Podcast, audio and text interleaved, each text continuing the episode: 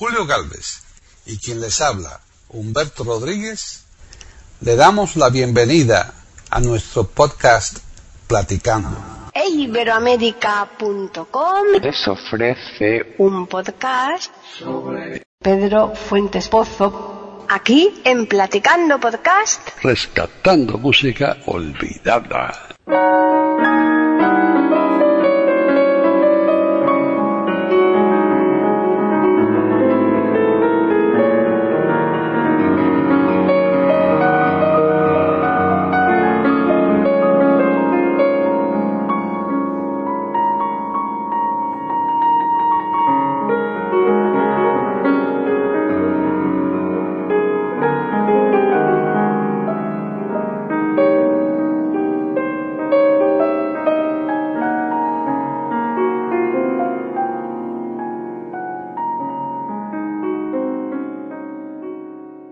Bienvenidos otro día más a Platicando Podcast, rescatando música olvidada en iberoamérica.com. Soy Paqui Sánchez Galvarro y hoy la música que vamos a poner en absoluto es olvidada, es bien reciente porque tenemos con nosotros a un músico compositor que además realiza muchas parcelas a lo largo del día, como por ejemplo la escritura, la escultura, el cine, bueno, Aquí podríamos estar mucho rato hablando de Pedro Fuentes Pozo, pero concretamente hoy aquí lo tenemos en Iberoamérica para hablar de su música, de su composición y de su ejecución. ¿Qué tal, Pedro? Buenos días, un placer estar con vosotros. Pedro, ¿es complicado llevar tanta tarea adelante? Lo digo por el tiempo. Supongo que sí, o, o- o no sé. Lo que sucede es que, bueno, pues son muchos años ya y entonces al final pues pues si vas aprovechando un poco el día a día pues supongo que al final se, se nota no yo creo que hace falta un poco de disciplina y luego y luego lo- suerte hace falta un poco de suerte porque yo la ventaja que tengo es que cuando cuando decido abordar bueno pues las distintas disciplinas en las que trabajo pues encuentro encuentro el camino. No me siento frente a una máquina de escribir y de repente digo, no me sale nada y empiezo a tirar esta, esta imagen, ¿no? De enrollar papeles y tirarlos a la papelera uno detrás de otro. O no me siento en el piano y, y- y no encuentro nada y voy, y voy poniendo y voy haciendo. Y sobre todo, bueno, va- siempre estás en constante trabajo mm, buscando las ideas musicales, ¿no? Tengo un amigo poeta, Manuel García, poeta estupendo de Sevilla, el editor de Juan de Lunets, que me decía que, que dice, joder, que tienes una ventaja, que tienes la cabeza llena de ideas musicales. Digo, pues no lo sé, pero, pero tampoco, tampoco son tantas. Lo que pasa es que sí intento, bueno, mirar mucho en el pasado para buscar, ¿no? Y para investigar. Eso creo que es importante, sí. Sí, pero dices suerte. La suerte se busca y se encuentra quien la encuentra, pero de todas formas yo no creo que exista suerte si previamente no hay, como dices tú, un trabajo y un trabajo de horas y horas y tener, por supuesto, la cabeza llena de ideas, porque la suerte te puede venir un golpe de suerte de vez en cuando, pero 40 años como llevas tú ahí en la élite de ninguna de las maneras, lo puede deberse a la suerte. Ya, bueno, eh, eh, insisto, yo creo que la suerte es que cuando te pones, pues que sea, eh, encuentras, pero como decía Picasso, bueno, pero es que todo el día estoy ahí trabajando y entonces, claro, pues aparece en algún momento, ¿no? Sí, quizás también sucede eso, ¿no? Eh, Como habrá muchos oyentes que no conozcan, vamos a poner algo de música tuya, vamos a poner trozo de un concierto de piano y después seguimos hablando.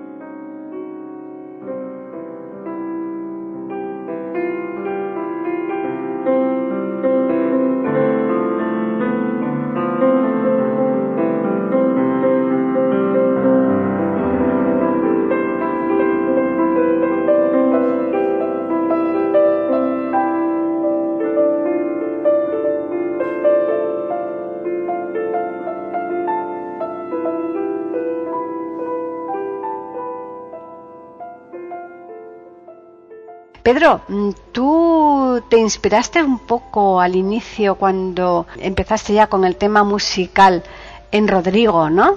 Sí, bueno, bueno, sucede lo siguiente. Yo cuando tenía siete años, a mí, bueno, en casa nos pusieron una guitarra, a mi hermano y a mí, y era una guitarra clásica, y en esa guitarra clásica, pues, pues empezamos a explorar algunas partituras y una de ellas fue la de la del concierto de Aranjuez del maestro Rodrigo. Total nada, ¿verdad? a mí sí, pero fíjate que a mí al, inicio me parecía una una pieza como me parecía como muy muy muy simplificada, ¿no? Porque porque bueno, tenía una cadencia, una melodía y una cadencia musical muy interesante, muy romántica. Y yo soy un eso sí que es cierto, yo soy un compositor y un músico eh, por romántico, eh, a la manera de de finales del 19, transición al 20, eh, pero, pero entonces sí, eh, y por ejemplo, Bacaris, Bacarise también me inspiraba mucho, ¿sabes? Y la música española, mm, mucho, porque por ejemplo, Noches en los Jardines de España de Manuel de Falla también me parecía algo. O sea, son cosas que llevo un poco conmigo.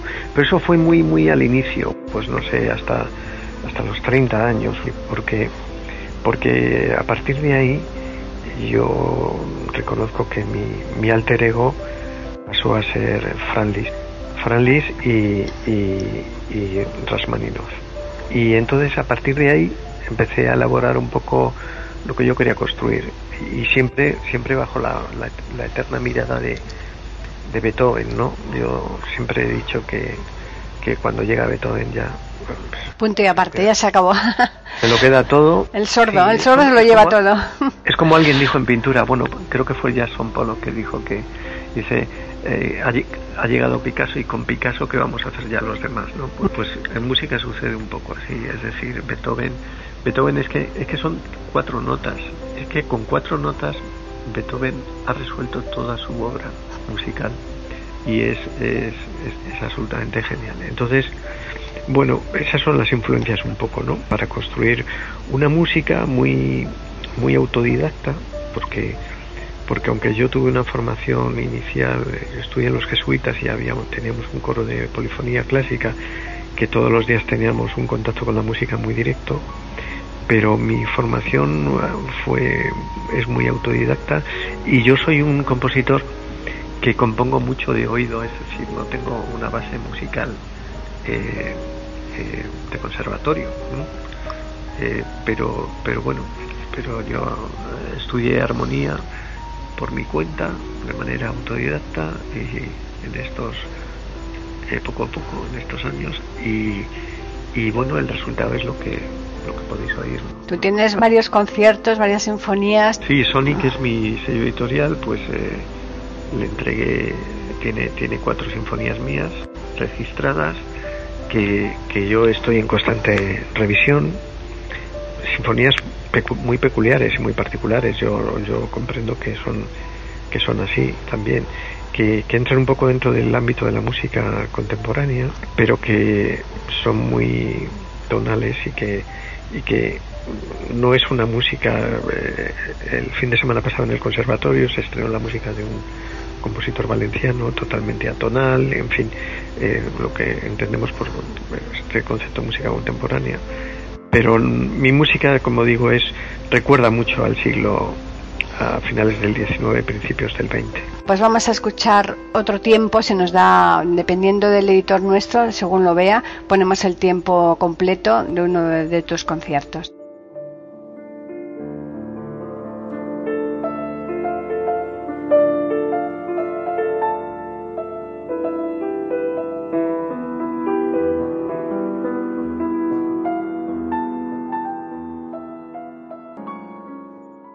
Pueden escuchar otros de nuestros podcasts en eiberoamerica.com.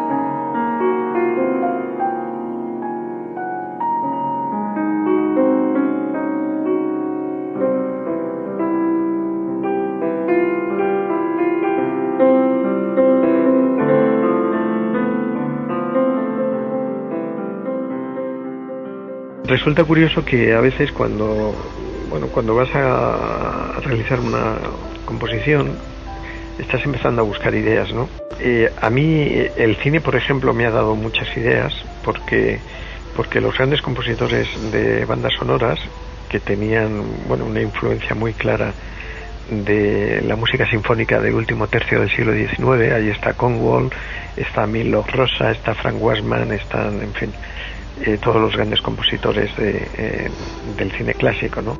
Y todos, todas esas ideas musicales a mí me han hecho como una especie de, tela, de malla, en la cual yo después me deslizo sobre esa malla y voy y voy construyendo y, no, no en ningún caso es una copia porque no es una copia pero sí hay una mímesis con, con esa gran cantidad de ideas eh, musicales hace poco comentábamos que creo recordar una película clásica, Un lugar en el sol del año 1951 de George Stevens, que tiene una banda sonora de Fran, de Frank Wasman y, donde, bueno, en un arte ensayo se comentaba que hay que ver la, la paridad que hay de la, partitura de Frank Wasman con, con uno, un concierto de Jostakovich en toda en toda la banda sonora y, y la verdad es que era, era, era curiosísimo yo en alguna conferencia eh, comenté cómo la influencia de alguna sinfonía de Rasmaninov estaba muy presente también en la partitura del, compositor de banda sonora. Entonces, todas estas, digamos, sinergias, influencias, a mí me ayudan mucho a la hora de, trabajar mi, mi música. Los conciertos de cuerda, por ejemplo, se desarrollan mucho pensando en ese espíritu barroco que tenían los instrumentos de, de viento. Y entonces, en ese sentido, eh, intento que suenen como, incluso la cuerda, que suene como viento, ¿no? Y, eso es difícil, ¿no? Pues no sé, yo no lo consigo. Yo creo que no lo consigo, pero intento aproximarme. yo, Antonio, mi marido, eh, tiene la carrera de clarinete, le también toca muchos instrumentos, pero eso que me estabas diciendo ahora mismo me está sorprendiendo. O sea, que la cuerda suena viento. Sí, es, ese, es esa manera que, que intentas que, que sí, que se confunda todo en, en un sonido como de viento. ¿no? Curioso.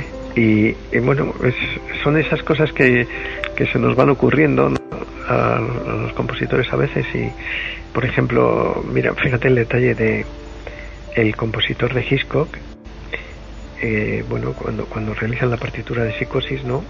Como, bueno, la escena de la ducha famosa. Con el Jan, Jan, Jan, así, ¿no? Exacto, el Jan, Jan, Jan, lo que hace es que le ocurre a, al compositor eh, pues pues invertir el, arco del violín ah, eh, qué curioso tocar por el por el y entonces eh, se produce ese sonido es decir la cuestión de los sonidos es una cuestión ancestral y como bien sabemos pues pues ya los aborígenes y en fin las primeras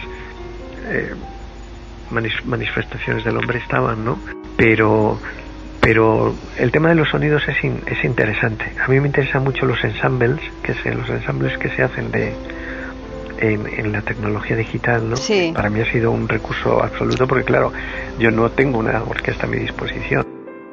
Construir toda la orquesta poco a poco es, es, eh, una maravilla. Es una maravilla porque con nada lo tienes todo. Es que esto es lo que la tecnología ha provisto. Es decir, yo recuerdo un día que un amigo me decía, mira, lo importante es, tener ideas. Construir esas ideas no es tan complicado. Y en cine pasa mucho y en, y en la música también. Y en la foto, ¿no? Porque en la foto también con la composición también te... Sí, en la foto igual. Lo que pasa es que yo soy un, en ese sentido, yo he sido un fotógrafo muy analógico hasta hace muy poco tiempo.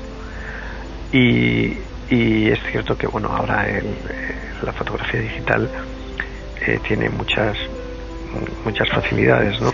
Pero lo importante es la idea, que bueno, con idea haces unas fotos estupendas hoy en día porque la tecnología encima te ayuda muchísimo, ¿no? claro, quitar, quitar errores y demás. Oh, claro, el montaje cinematográfico, por ejemplo, yo abandoné aquellos años 80 al principio porque yo era inviable para tener un minuto de, de algo que pudiera funcionar, ¿no? No estaba resuelto el tema de la luz, con, en fin, con con poco dinero, con este tipo de cosas, ¿no? Yo creo que la tecnología lo que sí que provee es en todos los ámbitos, en el de la música, mm, muchísimo más quizás, es el ámbito de la experimentación, porque se puede hacer mucho, mucho, eh, pues nada, como digo yo, sin salir de casa. ¿Sabes? Sí, sí, sí. se puede hacer mucho. Sí, a mí me pasa, por ejemplo, ¿no? Con la edición. Yo cuando grabo, por la edición, eh, se hacen tales cosas, puedes cambiar, ¿no? Una palabra aquí, ponerla allá, el, corregir, el subir, o sea, eh, nada parecido con lo que a lo mejor sale en el momento en que se está grabando, ¿no? Y es que es una gozada en ese aspecto, ¿no? Sí, sí, sí, es una maravilla. Entonces, bueno, ahí creo que la tecnología, yo que soy bastante antitecnológico muchas veces, eh, creo que la tecnología ahí ayuda. Es que la tecnología es como todo, bien bien utilizada exacto, es, exacto. una herramienta estupenda. Pero puede ser peligrosa, ¿eh? También. El problema es que luego es muy peligrosa. Totalmente. De hecho, lo es. Sí. Entonces, bueno, eh, eso funciona bien. Y, y entonces en esos conciertos de cuerda, como, como te decía, pues intento eso, ¿no? Aunar todos esos sonidos y que sea una especie de, de quizás un aspecto gutural eh, y bueno, pues eh, tiene un sonido distinto y, y la verdad es que estoy bastante satisfecho con los conciertos de cuerda que he ido elaborando en el tiempo y luego eh, hemos estrenado algunos de ellos, la Fundación Excelencia los los ha apadrinado y los hemos estrenado en el Museo Lázaro Valdiano, hemos hecho algunos conciertos que, en los que se han estrenado estos conciertos de cuerda. Y, luego, en fin, la verdad es que los escucho y además los escucho con el tiempo y, me parece que sí, ¿no? Que pues es una, es, una idea que, que, puede, puede funcionar, Tú que interpretas al piano magníficamente tus composiciones, eh, lógicamente eh, ya dices que sí, que de vez en cuando las escuchas. Sobre todo te hará mucho más ilusión cuando tú ves que, te están interpretando, pues en este caso un concierto de cuerda tuyo, ¿no? Que, tú ahí no haces nada, simplemente estás escuchando como lo están haciendo los demás, ¿no? Eso yo creo que tiene que emocionar más, ¿verdad? Pues eh, digamos que todo tiene su momento, porque porque es cierto que cuando tú te despegas y te vas a la butaca, eh, se produce, hay una distancia, ese camino que hay entre tú y, el concierto, que están allí arriba ya tocándolo, es un camino curioso, ¿no? Es como que hacen la sensación como de que no, no fuera contigo aquello cuando eres tú el que lo has hecho, ¿no? Claro. Y, ahí no sabría expresarlo muy bien, pero se produce una serie de, de sentimientos que, que son muy interesantes eh, a veces a veces muy favorables y otras veces pues a lo mejor te dejan un poco sí mal sabor porque tú por ejemplo si tú estás interpretando al piano una pieza tuya tú te exiges a ti cómo quieres que salga. Pero claro, cuando te la está interpretando otras personas, tú dices, no, es que yo creo que aquí eh, tendrían que haberlo puesto de esta, haber interpretado de esta manera, haber hecho esto, ver lo otro. Ahí tú te das cuenta más de los errores o, ya, a lo mejor no errores, sino como tú te gustaría que quedara, ¿no? Claro, no, yo efectivamente, yo no diría que son errores. Lo que pasa es que lo, lo has definido muy bien. Cuando, cuando tú, yo estoy interpretando mi propio concierto al piano, Además, una de las cosas que pasa es que estoy en constante movimiento de improvisación, es decir, que si en ese momento mi estado y el del público, yo veo que en ese movimiento lento pide tres compases más, ¿sabes? Eh, en ese mismo momento alargo los tres compases más. Eh, es, es, una constante improvisación. Muchas veces digo, miren, me voy a, voy a interpretarles mi concierto de piano número 2, que probablemente no será el concierto de piano número 2 que interpreté ayer. y entonces, entonces, siendo de alguna manera el mismo, pues, eh, ¿por qué? Porque yo, eh, eso es lo que me han contado y eso es lo que yo creo que se, que se experimenta y es eh, esa sensación de que estás en ese incluso en ese mismo momento creando el concierto. ¿Qué es la diferencia? A mí alguna vez me han pedido que interprete alguna partitura de algún músico y yo mm, siempre digo lo mismo y no lo digo por, ni por soberbia ni con actitud, simplemente es que yo hago lo que puedo hacer, ¿no? Y entonces yo les digo, yo interpreto mi música, que es lo que sé hacer, o creo que sé hacer bien, lo demás eh, se lo dejo a otros, ¿no? Bueno, eh, de hecho, cuando alguna vez he hecho, por ejemplo, hice la variación que Rasmaninov hizo, hizo sobre el tema de Paganini, pues en un concierto en la, la Real Sociedad Económica Matritense, pues al final, eh, digamos que, que les regalé una improvisación sobre la improvisación que había hecho Rasmaninov de Paganini. Pero ni siquiera fue la misma partitura que, que construye Rasmaninov, sino una improvisación sobre esa propia partitura. Y, y bueno, y eh, me parece interesante a mí, además es que me hace me hace muy feliz esta exploración constante. Y a mí me gusta yo tengo una amiga que siempre me decía es que es que te encanta el escenario y yo que soy muy tímido yo que soy profundamente tímido es que es cierto que me encanta el escenario. No te pones nervioso, cuando estás arriba no te pones nervioso en absoluto. Bueno, bueno, ya no, pero yo tengo una experiencia eh, que siempre mi madre es la que me lo recuerda, ¿no? A veces me dice, me dice, madre mía, con lo, cuando me llevaba al conservatorio, yo tenía 8 o 9 años, al, al, conservatorio de música, a las pruebas de solfeo, ella iba conmigo. Entonces ella se quedaba sentada y yo me subía al estrado y me ponía como un flan, no. O sea, Lo siguiente. No, no te, es inimaginable. Era tal el nivel de nervios que me entraba y de tal, que, que nada, suspenso siempre. O sea, no había manera de, de dar pie con bola, ¿no? Sí. Y, y, recuerdo que un día ya mi madre me dijo, hijo, si quieres esto lo dejamos, no volvemos más, porque es que tú sufres, pero es Claro, que más todavía, claro, de verte. Y siempre me acuerdo de esto, ¿no? Porque ahora, eh, bueno, ahora ya, claro, con casi 60 años, ¿no? pero te subes con otra y pero hace tiempo no ya. es mm. verdad y el mundo del teatro me apasiona por ejemplo. Yo abandoné yo sabes por qué no abandoné el mundo del teatro muy joven porque con 18 19 años porque descubrí que, que, que es que no podía hacer otra cosa nada más que eso el teatro. Porque era presencial porque no podías tener ni siquiera un trabajo para poder compaginar tu claro claro. tus ingresos. Eso es sí es verdad. Y era muy complicado. Pero yo siempre que he podido, porque me apasiona, y, y, los monólogos, y seguimos ahí siempre a la caza y captura de un teatrito que nos dejen y hacemos una... ¿Y tienes, ¿tienes obras grabadas o qué?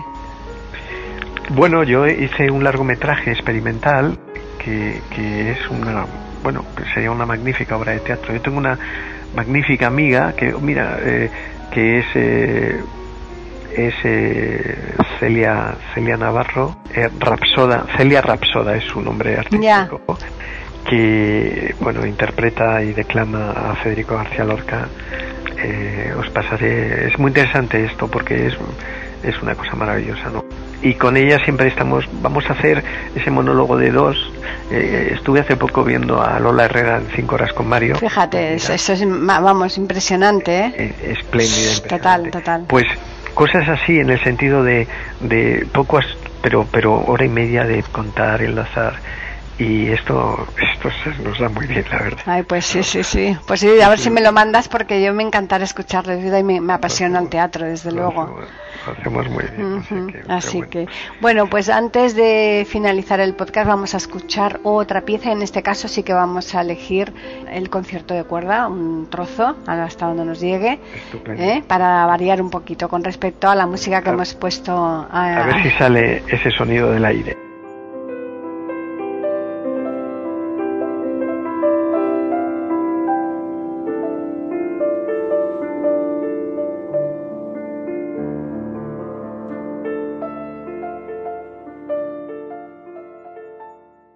Pueden escuchar otros de nuestros podcasts en eiberoamerica.com.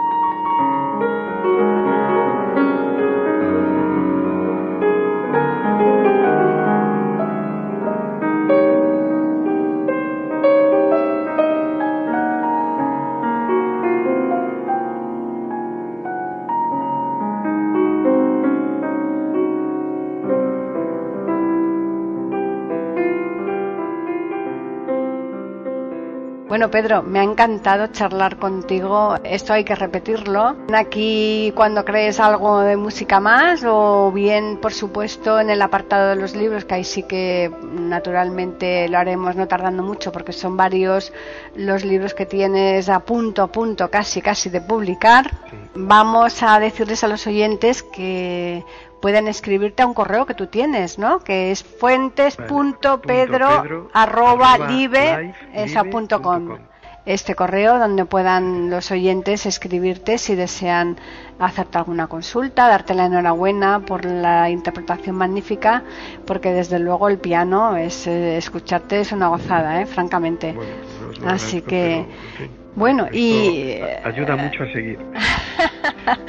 Vamos a recordarles que a nosotros nos pueden escribir a platicando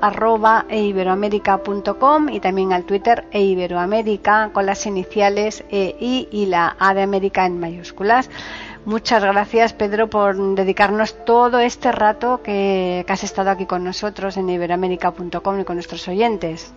Bueno, ha sido un verdadero placer, así que encantado. Aquí me tenéis a vuestra disposición para lo que queráis. Pues muchas gracias y a los oyentes emplazarles para que regresen el miércoles próximo a iberoamérica.com. Nosotros les tendremos preparado un nuevo programa de Platicando Podcast, rescatando música olvidada.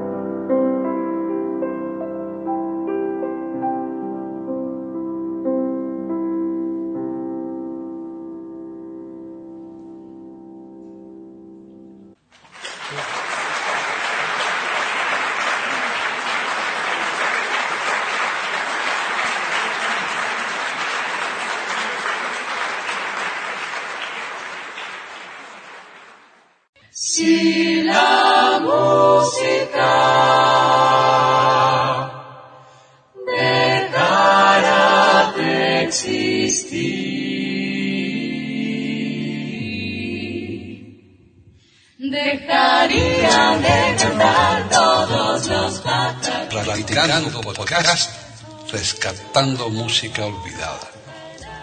Aquí encontrarán compositores e intérpretes de antaño.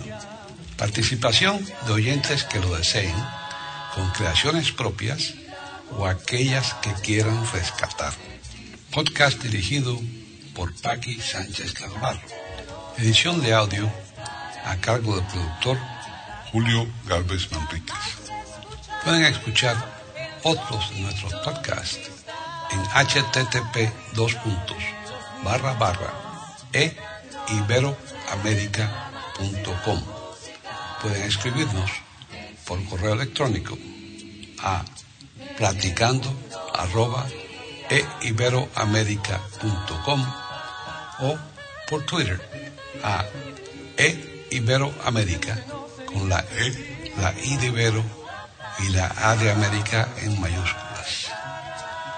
Solamente me resta agradecerles a todos su atención e invitarles a que regresen el próximo miércoles para escuchar otro programa de Platicando Podcast, rescatando música olvidada.